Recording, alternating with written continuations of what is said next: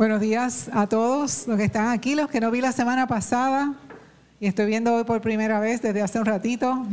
Muy bueno verlos. A la gente que está entrando por YouTube, saludos. Y hoy es un día de no callar. Hoy es un día de hablar. Estamos en tiempo, tiempos finales. Son tiempos de hablar las buenas noticias que Dios nos ha dado. No nos podemos quedar callados. Tenemos que hablar. Vamos a orar. Es tiempo de dar gracias. ¿Sabe qué? Es tiempo de dar gracias. La, semana pasada Jerry estuvo, ya mismo voy a orar, pero la semana pasada Jerry estuvo predicando y la predicación se llamaba Vive. Y Vive eh, dio varios puntos, pero el, que, el último punto era Vive agradecido. Vive una vida de agradecimiento. Ah, y ese punto es tan importante. Eh, cuando terminó la prédica, yo lo miré y le dije, Jerry, ¿sabes qué? Esta es la prédica de la próxima semana. Y ya esa prédica estaba lista. Es Dios el que está uniendo los hilos. Es Dios el que está trayendo la palabra. Así que vamos a orar en este momento. Padre, en esta hora, delante de ti, presentamos este tiempo y te pedimos, Señor, que hables a nuestros corazones y que siembres un fundamento en nuestra vida espiritual en este día y que quede bien, bien puesto en nuestro corazón y que dé mucho fruto para el futuro de esta iglesia, Padre, y del reino de Dios. En el nombre de Jesús, te damos las gracias por la palabra. Amén. Y este tiempo de dar gracias. Eh, la iglesia Mora Quisqueya ha tenido 23 años. Y en 23 años hemos tenido muchos tiempos diferentes, pero se acerca un nuevo tiempo para la vida de esta iglesia. Yo lo digo y ni yo logro comprender lo profundo de lo que estoy diciendo. Así que eso lo vamos a ver con el tiempo. Pero se acercan cambios importantes y buenos para la vida de esta iglesia, pero se, van a venir cambios a tu vida, a tu vida personal, a tu vida familiar. Y los cambios son buenos. Nos molestan, pero son buenos, son importantes. Este es tiempo de dar gracias. Así que Dios es merecedor de nuestra gratitud. Él es la primera persona que merece a quien nosotros le demos gracias. Y esto es algo que debería ser la forma de nosotros vivir. Nosotros necesitamos aprender a ser personas agradecidas. La, la, dar gracias a veces puede ser un sacrificio. No es tan fácil, no sale tan fácil de nuestra boca la palabra gracias. A veces escogemos a quién se la vamos a dedicar, ¿verdad? Esa gracia no se la damos a todo el mundo. Pero con el Señor no hay opción. Al Señor hay que darle las gracias. Dice aquí, Salmo 50, 23, pero el dar gracias es un sacrificio que verdaderamente me honra. Eso da honra al Padre. Si usted quiere honrar a Dios, Dele gracias, dele gracias. Si permanecen en mi camino, les daré a conocer la salvación de Dios. O sea, este es un camino, hay que permanecer en él. Y en ese permanecer caminamos dando gracias. ¿Y qué te parece? Este es el momento que digas con tu boca, es tiempo de dar gracias. ¿Lo puedes decir? Es tiempo de dar gracias. Es tiempo de dar gracias. Se abre un tiempo nuevo a la vida de esta iglesia. Eh, recíbelo proféticamente, porque este es un tiempo nuevo para ti y un tiempo nuevo para nosotros. Así que dice en primeras Tesalonicenses, capítulo 5, 18, sean que agradecidos en toda circunstancia, en toda, en toda circunstancia, buena o mala, en toda. Pues esta es la voluntad de quién? De Dios para ustedes, los que pertenecen a Cristo Jesús. Estábamos cantando hace un ratito. ¿Y qué decíamos? Que se haga tu voluntad. Tú eres la luz, que se haga tu voluntad. Yo amo hacer tu voluntad, yo amo hacer tu voluntad y lo estamos declarando. Si yo amo hacer la voluntad de Dios, pues yo te estoy mostrando que la voluntad de Dios es que seamos agradecidos. Eso tiene que ser el sello de nosotros. Eso tiene que ser un sello que nos, distingue a nosotros de las demás personas. Y yo no sé cuántos han tenido la oportunidad de viajar a lugares donde hay cambio de temporada. ¿Alguno de ustedes lo ha hecho? A lugares donde hay cambios de temporada, donde hay primavera, verano, otoño e invierno. En el Caribe, el cambio de temporada no se siente, no se siente como en otros lugares. Usted dice, ay, hace frío, hace calor, pero realmente no, no es tan definido el cambio, pero hay lugares donde usted sabe que hay un cambio. Y estos cambios vienen cada ciertos meses. Primero tenemos el lado verde, ¿verdad? De la foto, qué lindo. Tiempo de primavera. Tiempo de primavera es un tiempo hermoso donde todo empieza a coger su color, donde todo se ve vivo, las flores empiezan a salir y todo se ve tan lindo.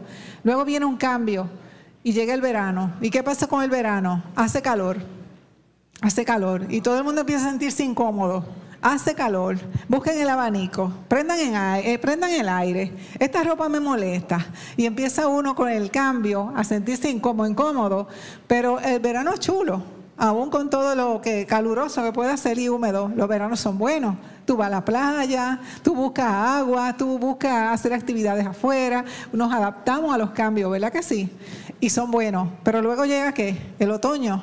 Y al llegar el otoño, esa es mi temporada favorita en los Estados Unidos, los árboles empiezan a ponerse rojos y color mamey, color anaranjado para los que están de otros países.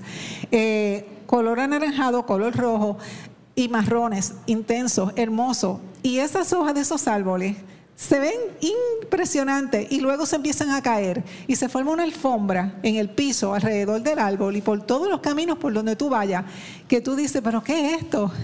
Es tan bonito, pero son cambios. Son cambios porque a ese árbol se le están cayendo sus hojas. Y después llega qué? La época de blanco y negro. Esa no me gusta. Yo no sé cuánta gente. ¿A ti te gusta el invierno, Elizabeth? Yo no sé cuánta gente le gusta el invierno. Hay gente que sí. ¿A ti te gusta? Mm. A mí no me gusta tanto porque no veo color. Nunca he estado en lugares de invierno. He tratado de no viajar en invierno. Esa es la verdad.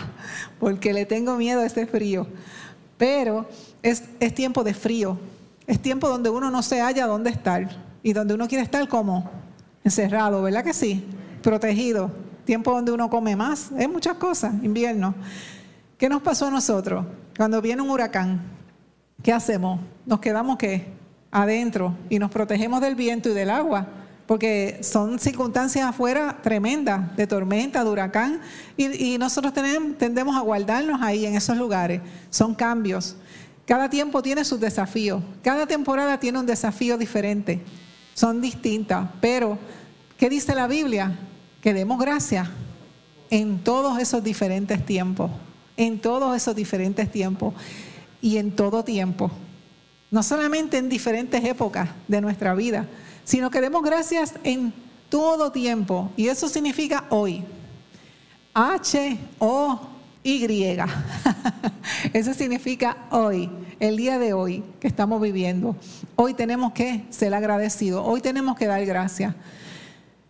Damos gracias aunque llueva en tiempos de enfermedad. ¿Quiénes han vivido aquí tiempos de enfermedad? ¿Quiénes han vivido tiempos de enfermedad? Hay tiempos serios de enfermedad. no me diga que le dio una gripe.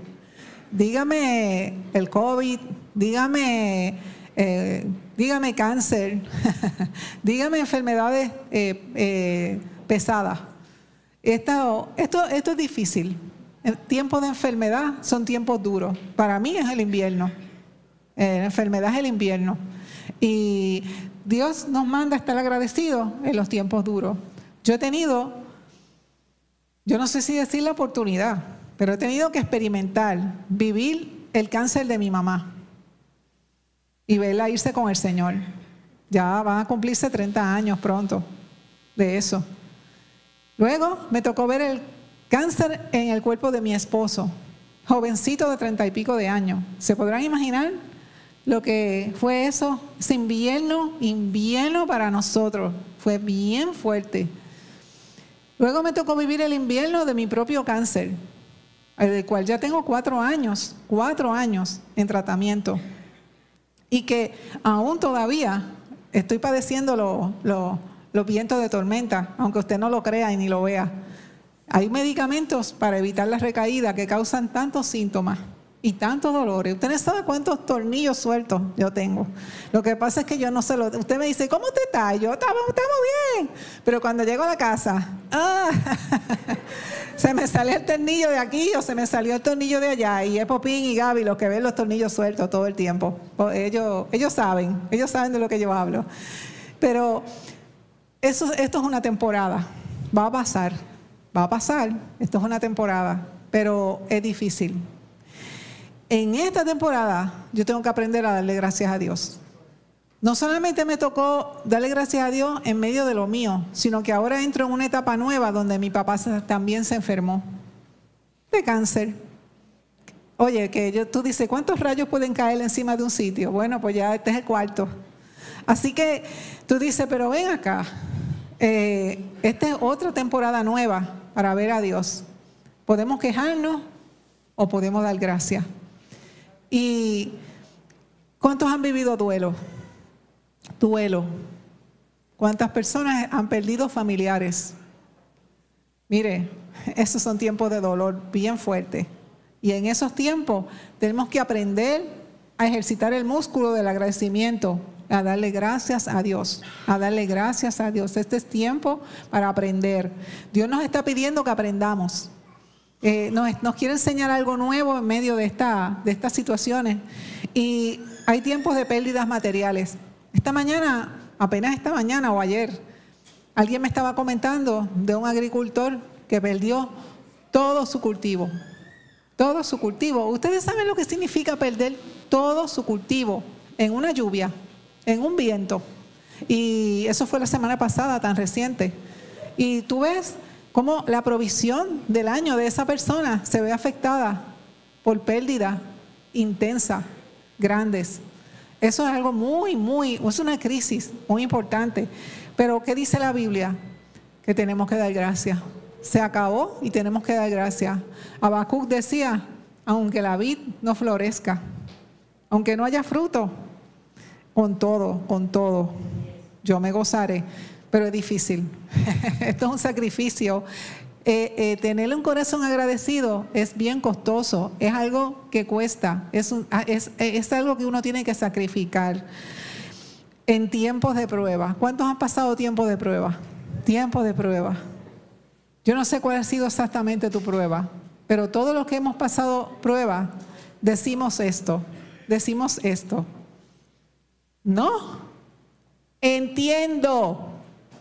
¿Te ha pasado? Pues a mí me está pasando. yo, yo, salí de aquí eh, hace, bueno, yo salí en final de julio, había salido en junio, estaba ayudando a mi papá en unos procesos y los procesos se fueron complicando de un día para otro tan rápido. Y llegaba un momento que yo me levantaba, yo considero que tengo un corazón, yo digo, bien agradecida, normal, ven, ven.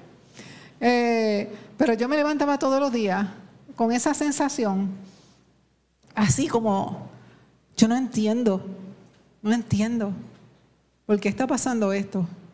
Y algunos días solo lo decía, otros días decía, no entiendo, no entiendo. Y eso es algo muy típico de nosotros. Entonces van a abrir muchas emociones, van a abrir muchos pensamientos en medio de la prueba. No la entiendo, no la entiendo. ¿Por qué? Porque Dios no nos da el librito explicándonos desde antemano cuáles son los propósitos de esa prueba. Eso lo vamos descubriendo en el camino. En el camino que vamos viendo las cosas. No llegamos, no llegamos a la prueba con un librito. Si ustedes se lo han dado el librito, cuéntemelo. Pero yo no lo he visto. Todavía no he visto a nadie así. Así que estamos en tiempo de prueba y no entendemos.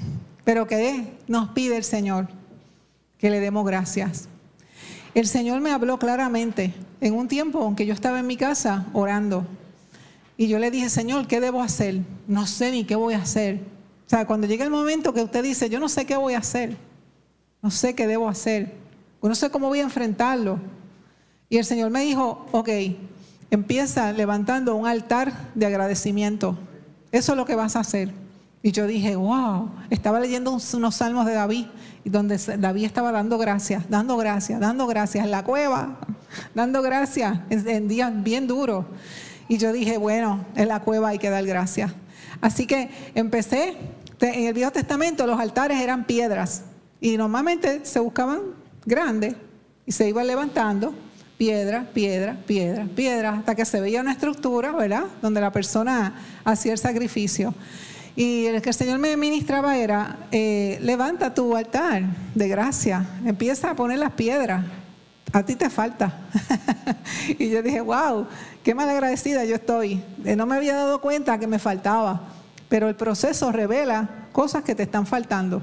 El proceso de la prueba te va mostrando, ah, espérate, no tengo esto, y el Señor te va mostrando y dice, ok, pues construyelo, vamos, empieza.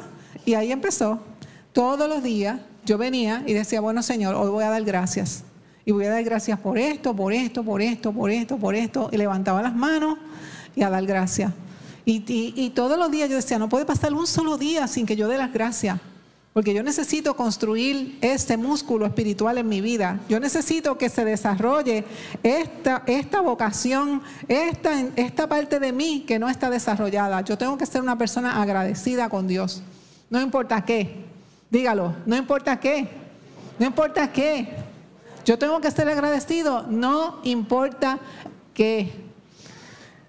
Y yo quiero saber, ya mismo te voy a hacer una preguntita. Pero esa gratitud que se va levantando en medio de los días difíciles va a producir una paz. Una paz, mire, una paz en el corazón y en la mente tremenda. Así que esa, ese texto bíblico que trajo Jerry la semana pasada, que era Filipenses, Filipenses 4, 6 al 7, dice, díganle a Dios lo que necesitan, dígaselo. Para eso hay que orar. Dígale a Dios lo que necesita y dele qué? A gracias por todo lo que va a hacer o por lo que ya hizo. Denle gracias, busque su memoria y los recuerdos. ¿Cuántos a Dios ha bendecido y ha hecho muchas cosas bonitas por usted? Pues cuando usted está en situaciones difíciles, pídele al Señor que le recuerde cosas buenas que Dios ha hecho por usted. Y dele gracias por las que ya hizo. Recuérdelo, porque eso honra a Dios, eso le honra a Él. Y vamos a hacer eso. Entonces, dice la Biblia, así experimentarán la paz de Dios que supera todo lo que podamos entender. Esa paz tampoco la vas a entender, para que lo sepas. No entiende lo que está pasando, pero tienes paz. Y tampoco entiende cómo fue que llegó, pero la tienes. Pues sabes qué?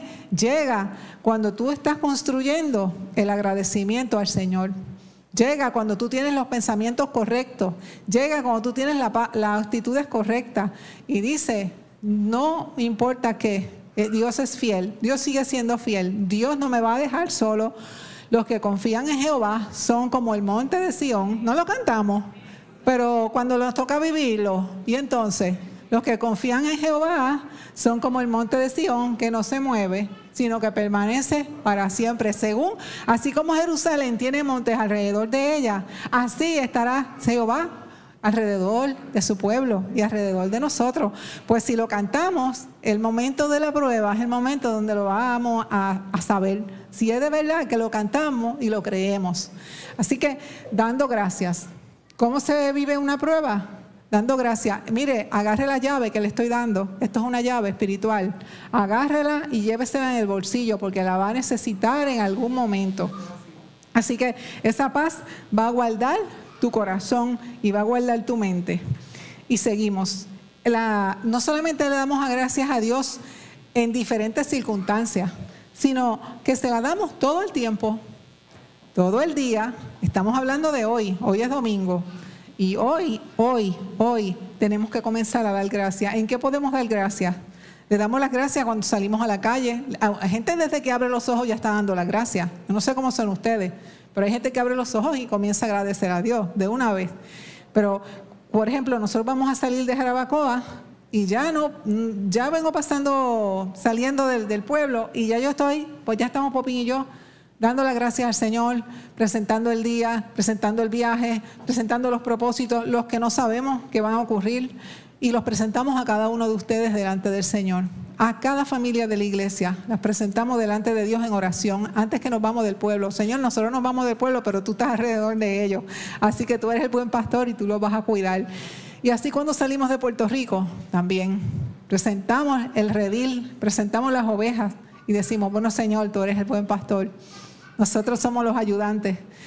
Así que eso, eso, tú sales y sales dando gracias. Tú entras dando gracias. Gracias es un estilo de vida. Gracias es una forma de vivir la vida. La puedes hacer de boca o la puedes aprender a vivir y te va a cambiar la forma de ver las cosas. Al salir a la calle a la hora de comer, a la hora de comer, ¿qué pasa a la hora de comer? Enséñame la, cuando, cuando te piden, cuando te hacen un favor o cuando te sirven. Hay una imagen ahí de una mamá. ¿Qué es eso? Una mamá. ¿Qué hace? Sirviendo la comida, lo damos por sentado, que la mamá nos tiene que servir la comida, ¿verdad que sí? Ah, yo me siento y me sirven. Pues no, damos las gracias a las personas que nos sirven, a los niños pequeños. ¿Cuántos tienen niños aquí? Nietos, hijos. Enséñele el valor de agradecer por los alimentos. Enséñele a orar por la comida. No tan solo de las gracias a quien preparó la comida, como si tú me lo debieras. Eso tú me lo debes. ¿Y por qué tú no me has dado comida? ¿Y a qué hora tú piensas cocinar? Tú te volviste loca. Tú tienes la comida no está hecha. No. Gracias. Gracias. Gracias. Mami, gracias. Papi, gracias. Señor, gracias por los alimentos. Gracias por los alimentos. Dice en 1 Timoteo 4:3 que Dios creó esos alimentos para que los coman con qué? ¿Con qué? Con sal. ¿Con cachú? Ketchup, para los que viven en otros países. ¿Con qué? Con gratitud. Con acción de gracia. Porque ¿quién lo da? Ah, eso lo trae papi. ¿Quién lo da? Eso fue mami que lo compró. ¿Quién lo da? El Señor. Es el que nos provee todas las cosas. Comemos con gratitud. Y cuando comemos, y esto se lo voy a aprovechar porque esto es importante, cuando le pongan la comida en la mesa, no empiece... Ah, ah, yo no como eso. Uy, uy. Yo no como eso. ¿Por qué tú me pones eso ahí? Tú sabes eso a mí no me gusta. No, no, no, no, no, no, no, no. O sea, si vamos a comer con agradecimiento, vamos a comer. No me gusta, lo voy a probar. Lo menos que puedo hacer es probarlo, probarlo y, y darle gracias a Dios porque hay comida sobre la mesa. Qué bendición. Qué bendición. Toda bendición viene de Dios. Todo viene de Dios. Y todo, dice Colosenses, lo que hagan o digan, hágalo como representantes del Señor Jesús. Somos todos representantes de Cristo en la tierra. Yo no sé si te has dado cuenta que tú eres tú como persona, cada vez que sales a la calle, eres una representación del cuerpo de Cristo en la tierra. Tú eres una persona con una investidura, tú eres un hijo de Dios. Una persona que lleva un mensaje a donde quiera que va. Por lo tanto, dice, den gracias todo lo que hagan y todo lo que digan. Y entonces ahí tú ves cómo las cosas que hacemos tienen otro matiz diferente, tienen otra forma. Jesús, me encanta Jesús, porque él sabía lo que iba a hacer. En la alimentación de los cinco mil, él ya sabía lo que iba a hacer. Y él mandó a buscar que unos pececitos, unos panecitos. Entonces tomó los panes. Eran cinco mil panes. No, eran pocos panes. Tomó los panes y ¿qué hizo? Dio gracias. Pero él no es el que va a hacer el milagro. Él no es el que está haciendo el milagro. Pero él tiene papá. Y él reconoció a su papá antes de comenzar el milagro y le dio las gracias al Señor. Ese es el ejemplo. Si Jesús nos está dando ese ejemplo, ese ejemplo para mí también, ese ejemplo es para ti también. Y lo distribuyó entre la gente. Así que, ¿qué, ¿qué, podemos hacer? ¿Podemos orar con gratitud? ¿Podemos orar con gratitud o podemos orar, podemos hacer una intercesión y acompañarla de gratitud también? La gratitud tiene que ser parte de nuestras oraciones. En Colosenses dice 4.2, dedíquense Oiga, dedíquense a la oración con una mente alerta y con un corazón. La clave está ahí. Ay, vamos a orar. Ay, qué aburrido. a mucha gente no le gusta orar. Y, ay, usted sabe cuando la gente empieza a orar y empieza a bostezar. Es increíble. No bostezan en todo el día. Más que cuando van a orar, ahí empieza. Y sueño y de todo. Hay que echarse agua en la cara. Porque a la carne no le gusta orar.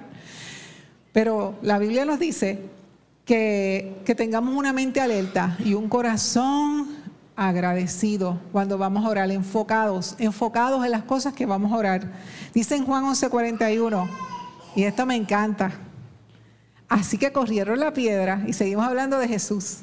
Corrieron la piedra. ¿Quiénes corrieron la piedra? Era grande, unos soldados, a un lado. Entonces Jesús, ¿qué hizo? ¿Qué hizo? Miró al cielo y dijo, Padre, gracias Gracias por haberme oído. ¿El milagro había ocurrido? No. ¿Qué milagro era ese? El día de la resurrección de su gran amigo Lázaro. Y Lázaro todavía estaba muerto cuando se movió la piedra. Y Jesús ya estaba dando gracias por lo que iba a ocurrir y todavía no había ocurrido. Eso es fe. Y yo te pregunto, ¿ese es el corazón que tenemos cuando estamos orando? Nos atrevemos a dar gracias antes de que haya ocurrido lo que va a ocurrir. Y si no ocurrió, no importa, Dios se la merece. Dios se merece que le demos gracias. Le damos gracias si ocurrió y le damos gracias si no pasó. Él es el que sabe. Tú lo puedes decir, Él es el que sabe. Dígaselo al otro, Él es el que sabe, Él es el que sabe. Nosotros presentamos las oraciones, pero al final Él es el que sabe si la va, cómo la él la va a contestar. Entonces, dice la palabra, en los últimos días, en los postreros tiempos, eso es ahora. Yo no sé si usted sabe que estamos en los últimos tiempos, pero yo creo que sí estamos. En los últimos tiempos, dice la Biblia, habrá hombres amadores de sí mismos, avaros, vanagloriosos, soberbios, blasfemos, desobedientes a los padres, ingratos. O sea, que la corriente de este mundo, ¿cuál va a ser? La ingratitud. La corriente del mundo va a ser la ingratitud. Tú vas a conocer a la gente en la calle porque la gente va a ser malagradecida. Entonces, ¿cómo tiene que ser la iglesia?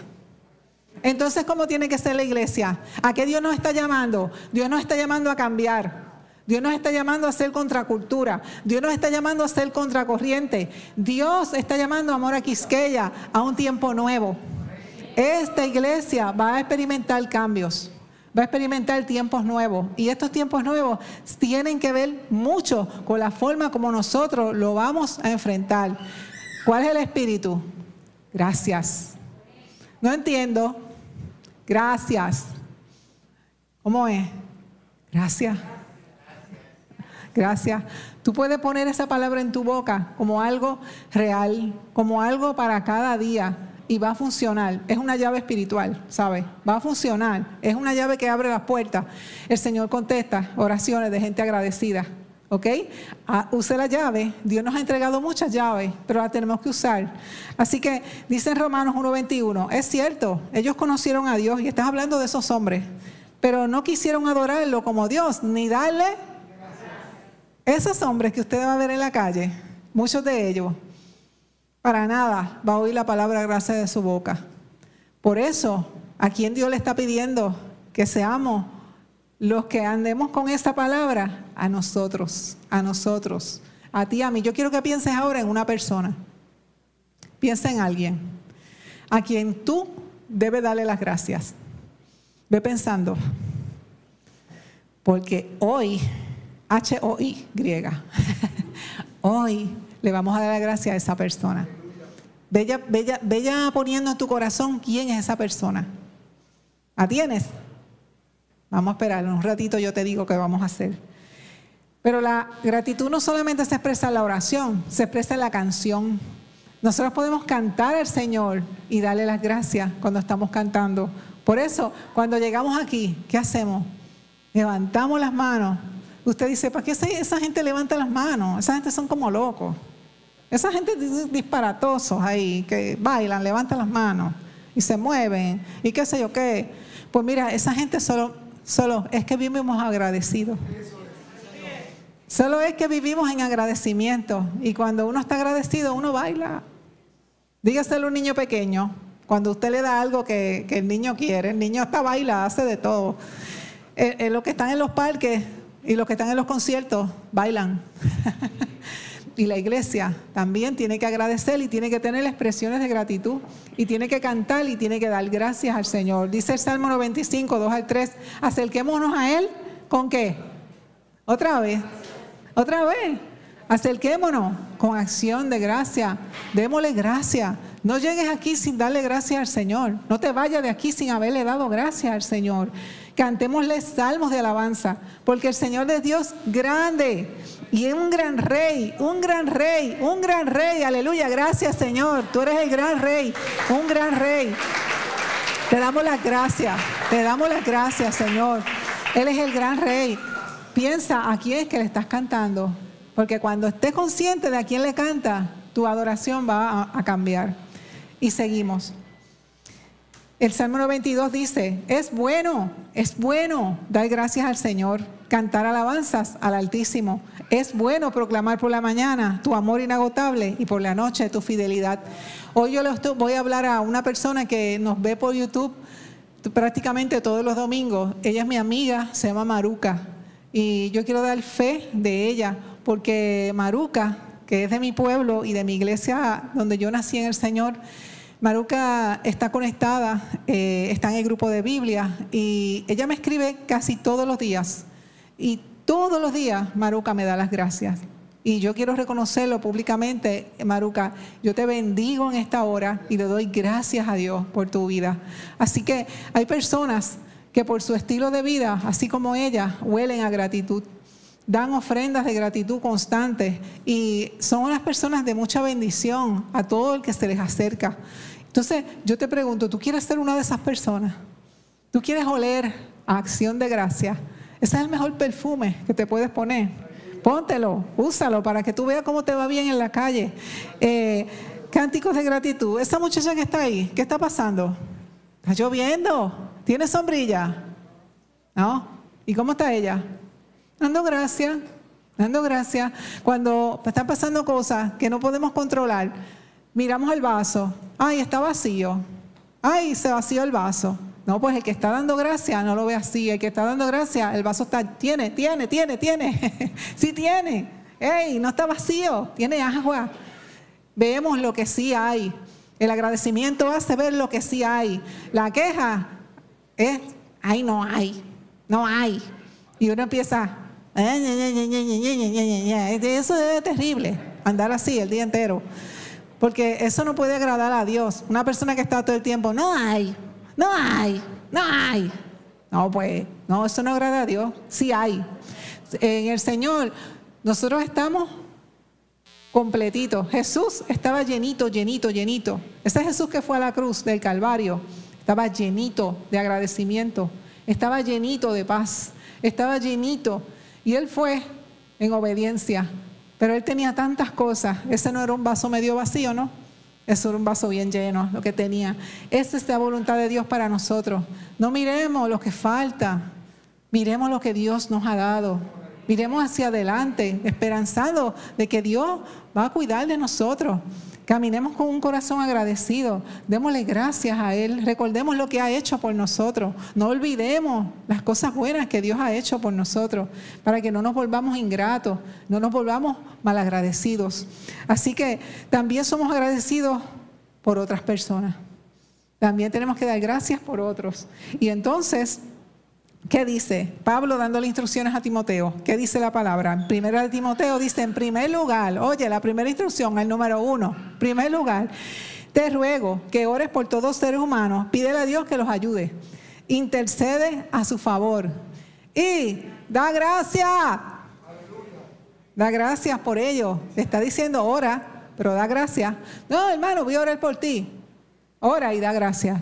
Ora y da gracias. Eso tiene que ser parte de la oración. Seguimos. Ora de ese modo, y vuelve a las instrucciones, ora de ese modo por los reyes y por todos los que están en autoridad. Mm, a mí no me gusta ese presidente. Mm, no me gusta. El alcalde no me gusta, eh, no, no me gusta. Vamos a orar. Bueno, que, Señor, que le caiga un rayo. Jesús dijo, no, eso no, eso no es el modelo de oración. Tenemos que aprender a orar de forma diferente. Señor, gracias. No entendemos. Pues recuerde, tú, se vale decir que no entiende. No entendemos muchas cosas, pero aún te damos las gracias y te pedimos y empiezas a orar por esas autoridades. Y dice, para que podamos tener una vida pacífica y tranquila en medio del caos que pueda haber. Que va a haber un caos, pueden haber caos, pero la responsabilidad de nosotros es orar y dar gracias. Pablo le escribe a Timoteo y le dice, Timoteo, doy gracias a Dios por ti. Entonces el modelo de oración de Pablo es un modelo de agradecimiento. Pablo vivía agradecido de todo y de todos, al mismo Dios que sirvo con la conciencia limpia. Síguelo. Tal como lo hicieron mis antepasados, día y noche te recuerdo constantemente en mis oraciones y cada vez que oraba por él, daba gracias. ¿Usted ora y da gracias por la gente? Yo pienso que no lo hacemos como deberíamos.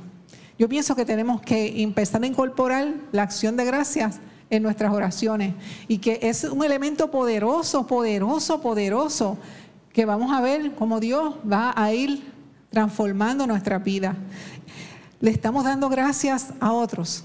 Yo te pregunto, ¿cómo, ¿a quién fue la última vez que le diste, la última vez y a la última persona que le diste gracias?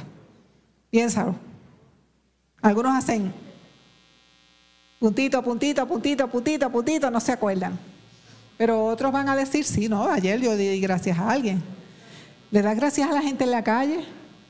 ¿Le das gracias a los profesores de tus niños que se fajan? ¿Le das gracias le das gracias a las personas que te sirven. Le das gracias a los amigos, a los vecinos, a la familia. Tú das gracias. Tú eres una persona agradecida. No solamente a Dios, sino a la gente. Eso está en tu, en tu, eso es un fundamento de tu vida. Pablo vivía orando y en agradecimiento. Pablo vivía así en Primera de Corintios dice, siempre, oye, no fue hoy ni ayer, siempre doy gracias a Dios. A Dios gracias a mi Dios por ustedes y por los dones inmerecidos que les dio ahora. Búscame el otro texto bíblico. En Filipenses dice, oye, más, oye, eso más. Cada vez que pienso en ustedes, oye Gine, cada vez que yo pienso en ti, yo le doy gracias a mi Dios. ¿Tú te imaginas que a una persona te diga eso? Que te diga, cada vez que yo pienso en ti, yo doy gracias. Eso es algo tremendo. Eso es poderoso. Eso es poderoso. Cada vez, Ray, que pienso en ti, yo doy gracias. ¿Tú, le puedes decir eso a alguna persona? Si lo vas a decir, tiene que hacerlo. Cada vez que piense en ella, dale gracias al Señor. Siempre en Colosense, siempre oramos por ustedes y le damos gracias a Dios, el Padre de nuestro Señor Jesucristo. prácticamente casi cada, casi cada eh, carta de Pablo comenzaba con una acción de gracias hacia la iglesia por la que estaba eh, escribiendo. Y Tesalonicenses 1.2 Primera Tesalonicenses, siempre damos gracias a Dios por todos ustedes y continuamente los tenemos presentes en nuestras oraciones. Es un modelo, esto es un, esto caminar, esto es un estilo de vida, esta es la forma de vivir. Y a Filemón le dijo, Filemón, siempre le doy gracias a Dios cuando oro por ti.